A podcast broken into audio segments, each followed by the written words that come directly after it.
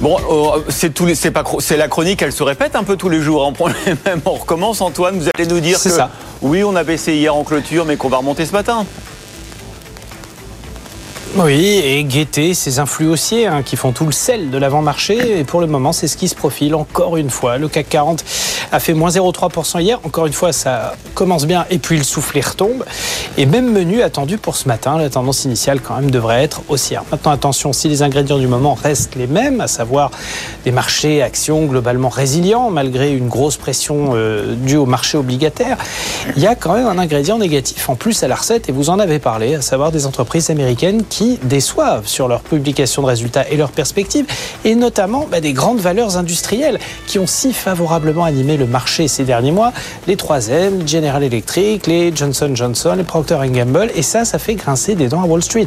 Clôture très mitigée hier sur les indices, malgré, bah, il faut le dire, un nouveau record absolu, historique, deuxième de suite pour le S&P 500.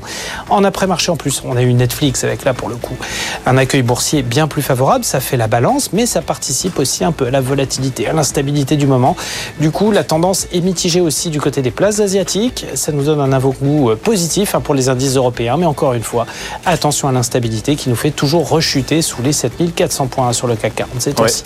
Oui, attention aussi Antoine quand même à la, journée en termes d'indices macro parce qu'on a, on a les PMI aujourd'hui, non?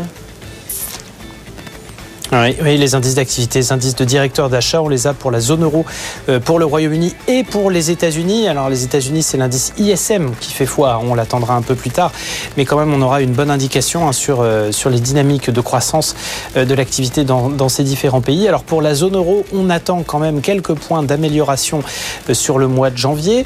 Du côté du Royaume-Uni, ce serait un léger affaiblissement et pareil d'ailleurs du côté des États-Unis, mais enfin ça se joue à, à quelques points de base. Mais attention, on l'a vu avec la volatilité actuelle euh, sur les marchés de taux, ça pourrait avoir des, conséquences un petit peu spectaculaires à court terme et provoquer euh, des tensions ou euh, des détentes marquées. Donc on va, on va être relativement vigilant à cette volatilité.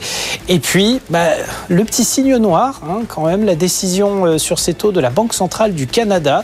On s'attend à ce qu'elle les laisse du côté des 5%, mais on a vu ces banques centrales qui sont un petit peu en retrait de, l'activité très regardée, hein, évidemment, de, la Fed, de la BCE, de, de la Banque du Japon. Elles peuvent donner des signaux intéressants, très intéressants aussi dans leur constat sur l'économie et sur leur dynamique de perspective monétaire. Donc, rendu de décision de la Banque centrale canadienne à 16h.